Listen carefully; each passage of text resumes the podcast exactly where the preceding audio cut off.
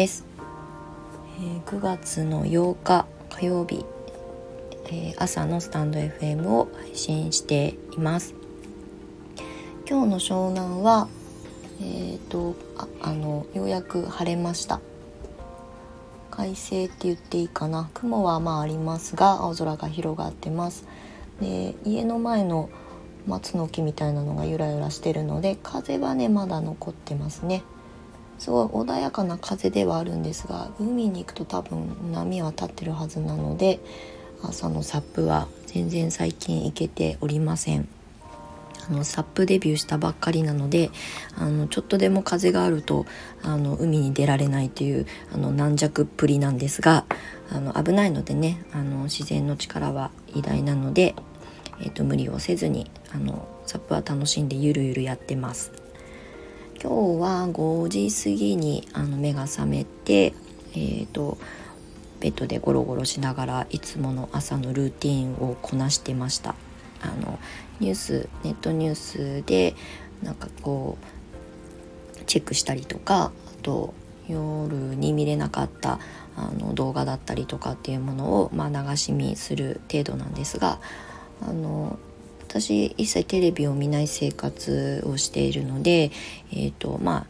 あ、あんまりこう時事ネタ的なニュースには興味がないんですが経済とか、まあ、健康にまつわることのニュースとかっていうのはやっぱり一応チェック職業柄チェックしようかなと思って見ております。あとは朝ねノートで記事を書いたりするのでその記事のネタになるようなものが転がってるかどうかみたいな視点でえっ、ー、と1時間ぐらいダラダラ見ておりますそうで最近はねこのスタンド FM 朝やろうかなと思ったり、まあ、夜やってみたり、まあ、今ていろいろトライアル中なんですがあの、まあ、スタンド FM の配信を音声取ったり収録したりとかしているとあっという間に1時間とか2時間とか経っちゃうので、まあ、朝の、まあ、目覚めあの脳のトレーニングにはいいのかなと思ってます。今日朝その YouTube の、まあ、登録しているチャンネルであの見ててたまたま目に入ったあのネタだったんですけど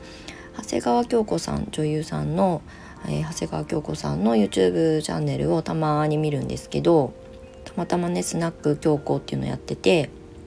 えっ、ー、と視聴者の方から質問を受け付けてそれに答えていくあのスナックのママに扮する京子さんが答えていくっていうところで質問の一つにあのあっと思ったのが自己肯定感を高めるためになんか、えーと、意識してることありますか？どうやったら高められますか？みたいな質問をあの受けて答えてたんですけどあのそこであの長谷川京子さんが、まあ、自分の生い立ちのところからっていうところお話ししてたのとあとすごくあって気になったのが自己肯定感を高めるのにこう皮膚に触れるといいよっていうのを言ってたんですね。おーいいねいいねと思ってあのちょっとそこの部分だけを見てたんですが実はあの皮膚ってあの脳を活性化するのにすごくいいあの臓器なんですねあの外側に出てるけど私たちの体の中で面積が一番大きな臓器っていうふうに言われてるのが皮膚で今第3の脳っていうふうに言われていて、えーと、皮膚で感じたものはダイレクトに脳に直結して届くなので皮膚に触れること皮膚に触れるものが本当に心地よいもの気持ちいいものを、えーと使っていると脳が常に活性化されるわけですね。そうすると幸福度が高まったりとかするのであのなんだろうないつもこう満たされた気持ちであの日々生活ができるっていうすごくシンプルですごく、まあ、お金もねかからないでできること。まあお洋服とかのね素材を気にするとかっていうのはもちろんお金はかかりますが自分で触れることに関してはねお金はかからないのであのこう少し触れてあの凝ってるなと思ったらマッサージしてあげるとかっていう時間を持つとあの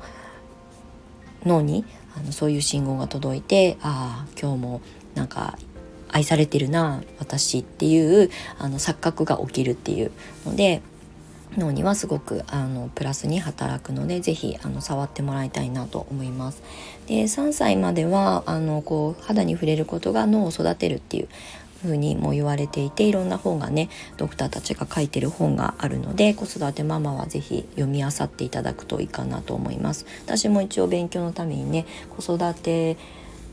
ママに向けての本とかそういうのも読んだりとかするんですけどとにかくあの触れること。だからあのベビーマッサージとかは理にかなってるわけですね。マッサージしてね赤ちゃんだからこりをほぐすっていうよりもやっぱりこうママとつながること。ね赤ちゃんがこう喜ぶこと。で脳が活性化していく。だからもう脳の発達のためにはあの皮膚に触れてあげるっていうことがすごく大事だよっていうことが書かれているような本。あたくさんあります。で私はクレイセラピーを伝える立場からの観点から言ってもやっぱりあのすごく大事ですし今度は問題は大人ですね大人はま成長過程、まあ、幼少期にやっぱりそういう満たされてないとそのまま大人になると満たし方がわからないので、えー、と外側に自分の、えーと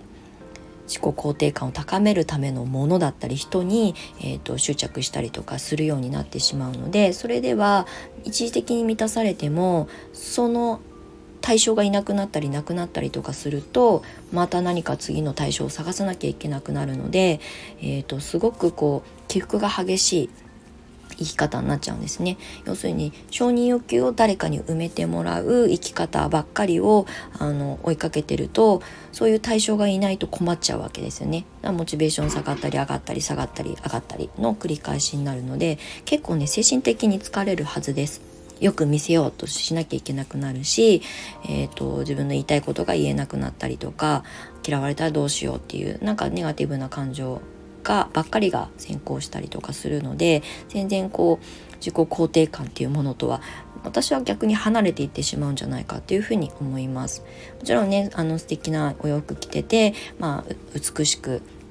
なった状態を褒めてもらえる、まあ、女性だとねそれはすごくいいことなんですけどそればっかりでずっと生きてしまうとあのどっかであの限界が来ます。なので私は承認欲求は人に認めてもらうことあの埋めてもらうものではなく自分で満たすものだっていうふうによくお話をさせてもらってます。あの私も昔はねあの外側の人に「見て見て」って私これだけ頑張ったから褒めてよってすごくあの評価を求めていたんですが、まあ、それにはもう限界があるし延々とやり続けなきゃいけないんだっていうことに気づいた時はもう限界だなっていうふうに思いました。であのクレイセラピーをその後勉強し始めた時にやっぱ皮膚にね直接塗るものなので皮膚のことをすごくあの興味深く調べるようになって。まあ、皮膚の解剖学とかっていうことには正直私はあまりあの興味を示さないんですがあの触れることでどう幸福度が上がるかとか目に見えないあのエネルギーがどうあの私たちを活性化してくれるのかっていうことにすごく興味が深いちょっとマニアックマニアなんですけど、まあ、でも皮膚にか触れるだけでそれだけ脳が喜ぶんであれば簡単ですよね。でクレイセラピーを伝える私の立場から言うと、まあ、クレイバスお風呂に入浴剤の代わりにクレイを入れてもうとにかくシンプルに気持ちいいのでああ気持ちいいってつい触っちゃうっていうことをあの意識せずにやってるんですね。そうすると満たされてるはずなんですよ。だから夜寝つきが良くなったりとかぐっすり眠れたり多分安心して脳が緩んでああ眠っても大丈夫なんだっていうふうに思える。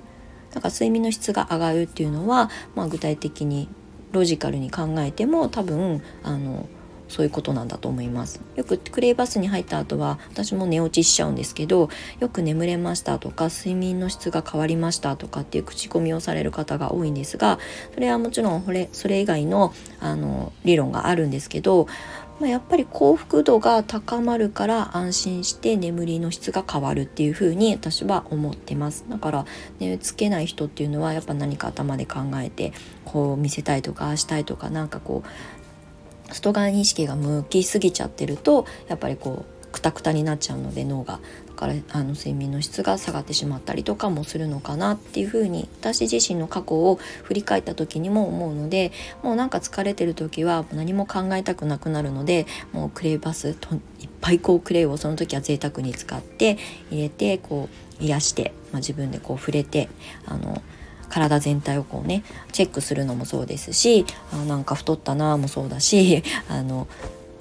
意外とここにあざができてるなとかっていうことに気づくっていうことも大事ですよね。まあ、それは予防医学にもつながっていくので私はそういう意識でクレーバスに是非あの使ってくださいっていうのをよくお話します。それが実は自己肯定感を高める一番簡単であのまあ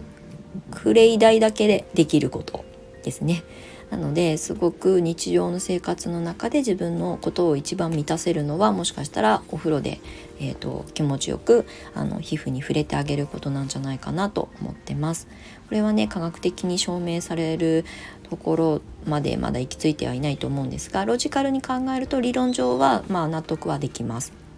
なのでなんか自信がないなとかモチベーションがとかっていう人は、えーと、ぜひクレーバスに入って自分のことをまずはあの癒してあげてほしいなと思います。自己肯定感は人に高めてもらうばっかりだと疲れ果ててしまうしその対象がいなくなるとあとまた次から次へと対象を変えなきゃいけなくなってくるので自分で高められることが一番いいと思います。これも全部セルフケアですよね。自分で自分のことをあの調整ができるっていうあのバランスを見てコントロールできるっていうことが一番あの理想だと思います今朝はそんな YouTube を動画で見たので自己肯定感とクレイセラピーのあの可能性について少しお話ししたいなと思って話してるうちに11分になってしまったのでそろそろ終わりにしようと思います。えーと、今日はお天気このまま安定するといいなと思います。今日は美容室行って髪をね切ってもらおうと思っているのでちょっとリフレッシュしていきたいなと思います。皆様も、えーと、火曜日一日素敵な時間をお過ごしください。ではまた配信しようかなと思いますのでお付き合いいただけたら嬉しいです。それでは素敵な一日をお過ごしください。ではまた。